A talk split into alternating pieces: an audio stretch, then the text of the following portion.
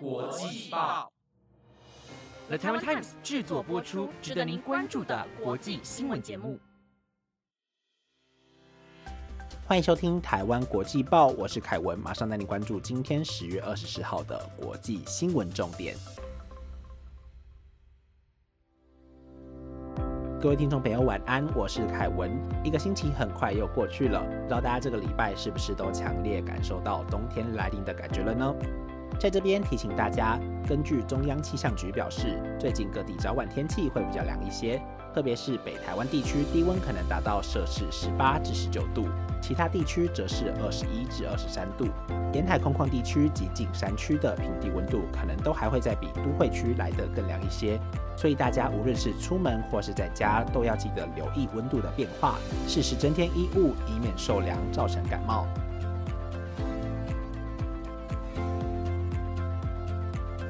今天同样整理了五则国际新闻，分别是政治危机出现、阿富汗濒临经济崩溃，以及期望创造经济产值、泰国松绑大麻管制，还有 NASA 将发射无人太空船，计划筹办月球，和川人智托跑超马，台湾好手罗维明提前三天完赛，再加上苹果做出让步，更新 App Store 的付费规定。以上详细的新闻内容将会在接下来的节目中告诉大家。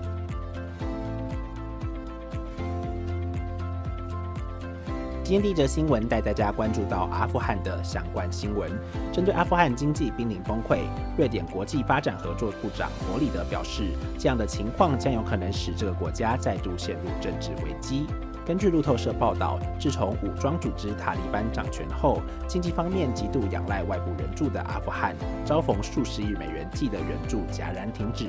而对此情况，瑞典国际发展合作部长弗里德表示，非常担忧这个国家处于濒临崩溃的状态，而目前崩溃的速度之快，超乎我们的料想之中。而弗里德更警告，阿富汗经济崩溃将很可能会成为助长恐怖组织的温床。自从塔利班以摧枯拉朽之势夺回阿富汗的政权，原先有许多国家及世界银行援助阿富汗的发展措施停止，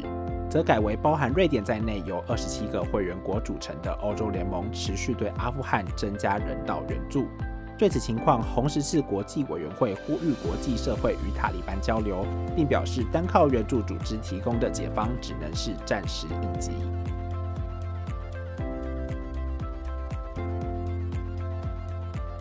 接下来带大家关注到泰国松绑大麻管制的相关新闻。泰国政府于二零二零年底进一步放宽了医用大麻的相关规定，让医生、病人及传统疗法执行者也能够申请合法种植医用大麻，并允许医药用品制造商未来可以出口医用大麻的相关产品，希望借此让泰国可以在国际医用大麻研究领域具有较强的竞争力。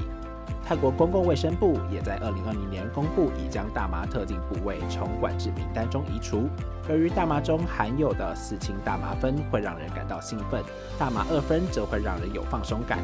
花和芽应有较高浓度的四氢大麻酚含量，目前仍在管制名单当中。而公共卫生部放行的部分包含大麻的叶子、纤维、根部和茎部等。随着法规松绑，大麻不只限于用于医疗用途。泰国食品医药管理局今年二月核准大麻的合法部位可用在饮食、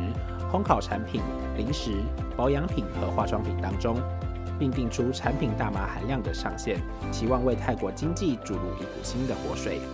泰国医用大麻副局长帕卡克隆表示，一直有病人希望大麻可以合法用于医疗用途。在医用大麻合法化之前，病人只能透过地下管道购买。帕卡克隆更表示，泰国其实一直有使用大麻各部位治病，甚至让大麻入菜的传统。传统上，大麻还会和其他药草一起使用，让身体保持活力。因此，政府思考过后，认为何不创造一个产业链，让各方都能受惠。不过，对此帕卡克隆表示，即使是古人，也没有每天使用大麻。因此，医用大麻局会给餐厅大麻入菜的标准及原则，确保顾客的健康安全。此外，医用大麻局也会和相关单位合作，训练农民销售、发展产品和品牌的能力。甚至有国外不断向泰国表示，COVID-19 疫情后愿意造访泰国尝试大麻产品。因此，他们认为医用大麻合法化可以促进旅游产业和经济发展。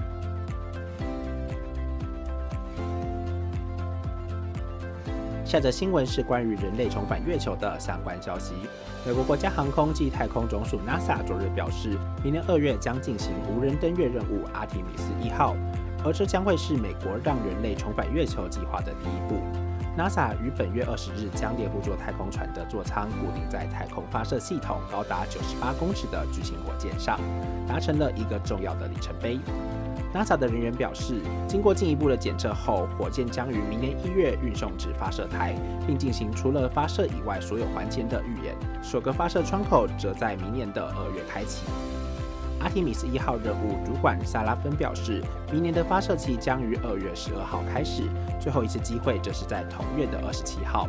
而下个发射窗口则分别是在三月和十月。发射窗口的时间取决于轨道力学和地球与月球的相对位置。而阿提米斯一号的任务目标则是展示猎户座太空船从月球返航与在太空中温度低上许多时的运行能力。并于猎户座降落地球后成功回收太空船，任务持续时间预计是四到六周。此外，阿提米斯二号计划将于二零三零年进行，四年则进行三号计划，届时将是人类自一九七二年以来再次踏上月球的时刻。对此，NASA 表示，阿提米斯任务的月球漫步者将包括首名女性和首位有色人种的太空人。同时，NASA 也希望在月球上建立持续性的存在，并利用所学习到的经验，规划2030年代的载人火星之旅。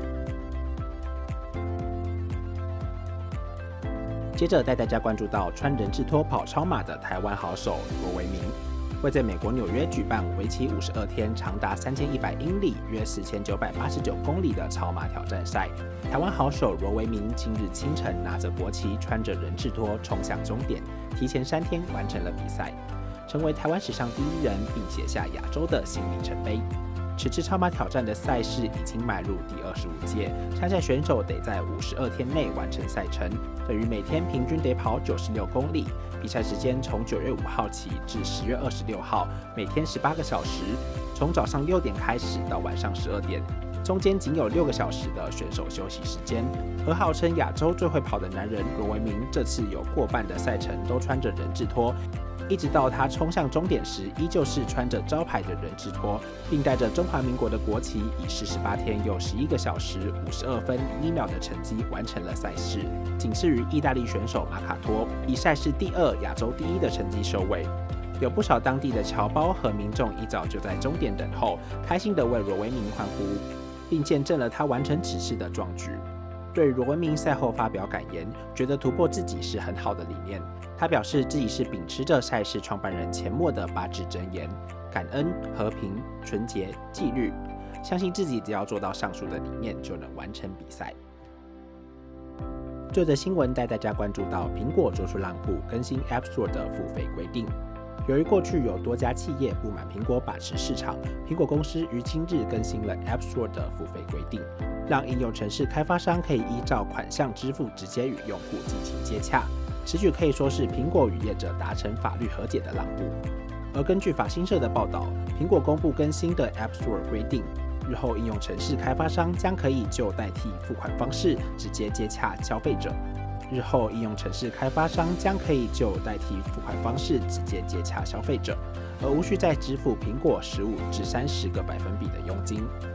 苹果公司表示，开发商将可以要求用户提供基本资料，像是姓名与邮件地址等资讯，